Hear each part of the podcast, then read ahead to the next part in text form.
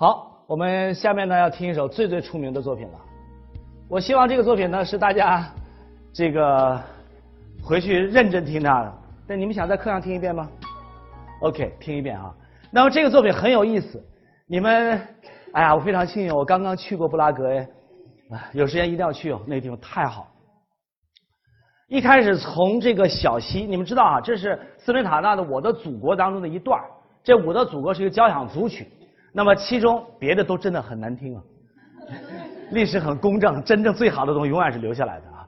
那么这个作品呢是最出名的一首，它一写的非常形象。一开始你们我先引导一下哈，这个呃其实每个人有自己的感受了，但是这个作品我觉得挺像的这几段。第一个就是小溪刚出来，最后涓涓小溪汇成那个洪流的时候，汹涌澎湃洪流，然后推出。沃尔塔河的最著名的主题啊，然后呢，中间平缓了以后，又看到乡村的舞蹈，那么描写两岸的景色，脏脏脏脏哒滴滴哒哒滴哒滴哒滴滴滴那段哈，然后呢，呃，乡村舞蹈完了以后呢，又有一段是写那个水上的水妖啊，大家知道捷克的水妖的传说非常出名，非常神秘，和幻化的。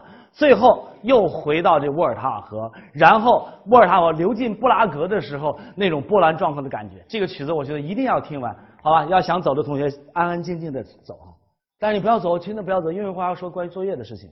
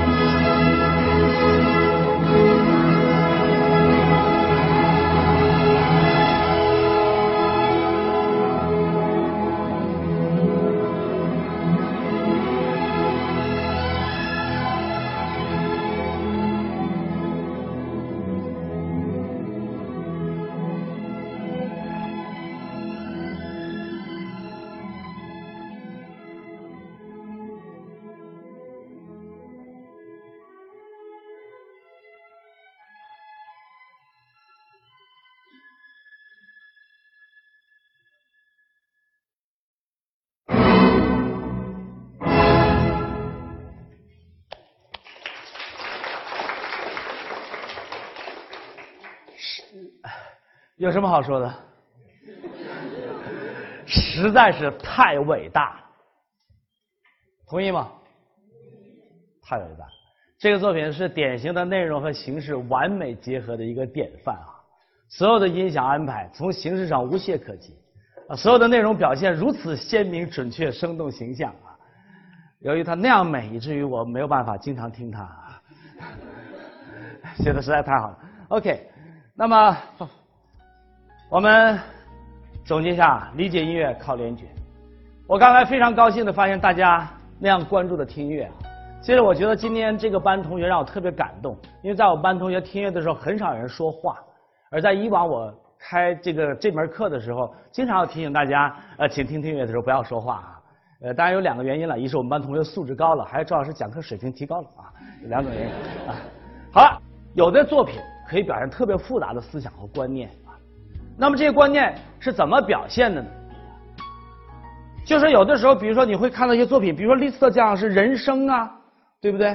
那么他这个人生是整个描写他对人这样一生的各方面的感受的一种体一种理解啊。那么音乐怎么实现这样的表现意图呢？其实就是要把你和这个观念相关的所有的因素拆成一个个的感性特征啊。比如说爱情，你心里爱情什么呢？啊，吵架呀，吃饭呐，逛公园啊，聊天啊，温柔啊，等等等等啊，拆成这些东西，那么分别加以表现。那么思想概念在哪来产生的呢？在听众的头脑中产生。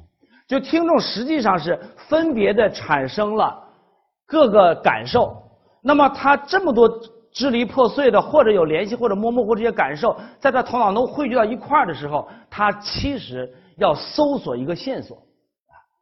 那么这个线索一旦有一个标题的指引，或者没有标题，自己一旦能连上串儿的时候，那么突然间这个思想意识这样一种理解，深层的理解就生成了。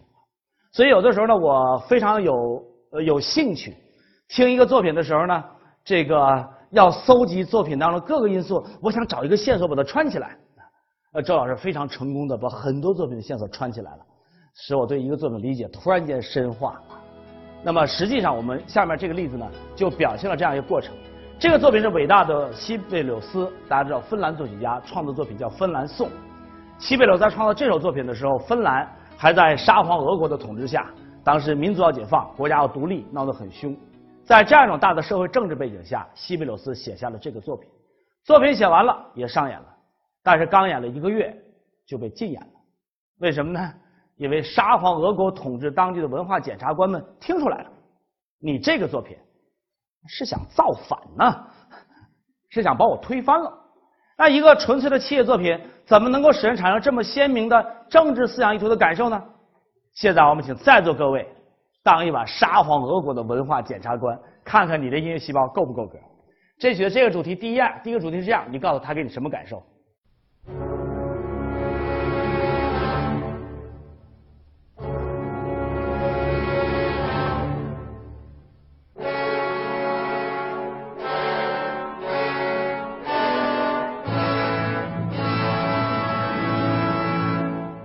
什么？黑暗压迫用的词儿和我一模一样啊！第二个主题，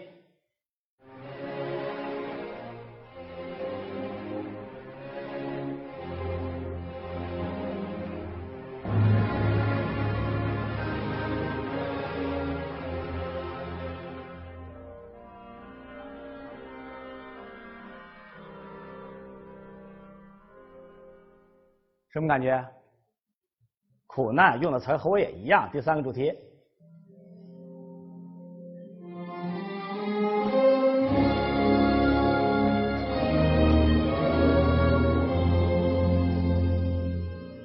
什么？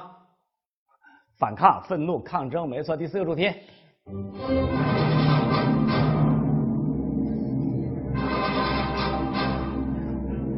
什么？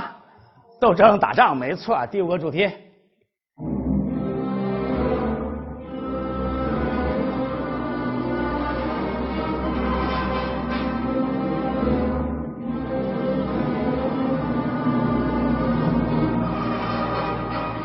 什么？镇压和斗争，明白了吧？你们的音乐细胞足够当沙皇俄国的文化检察官。好，不卖关子，再往后音乐变成了这样。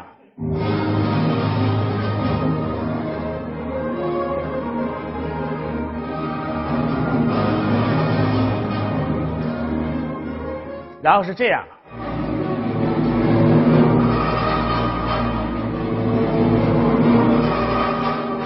然后是这样，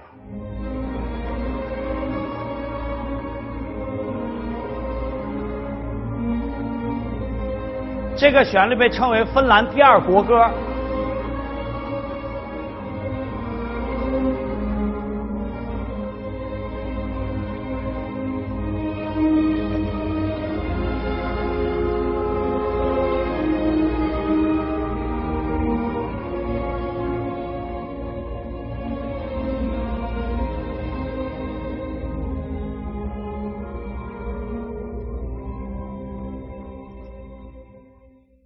然后是这样，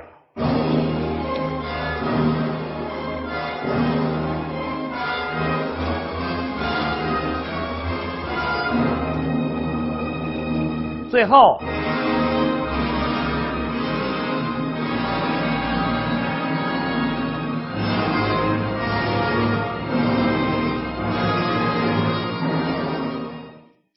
大家能够看到这个作品的每一个主题。和某种特定情境下人的情绪反应都有非常准确的联觉对应关系，这些主题串接起来，又形成了一个逻辑非常通顺、非常完整的一种思想意图的表达。那你把音乐写到这么直白的份上，你就不能怪别人把你禁言了。你呢就叫司马昭之心，路人皆知。但是现在我想告诉一个令大家失望的消息啊！刚才所有的解释啊，全是我猜的。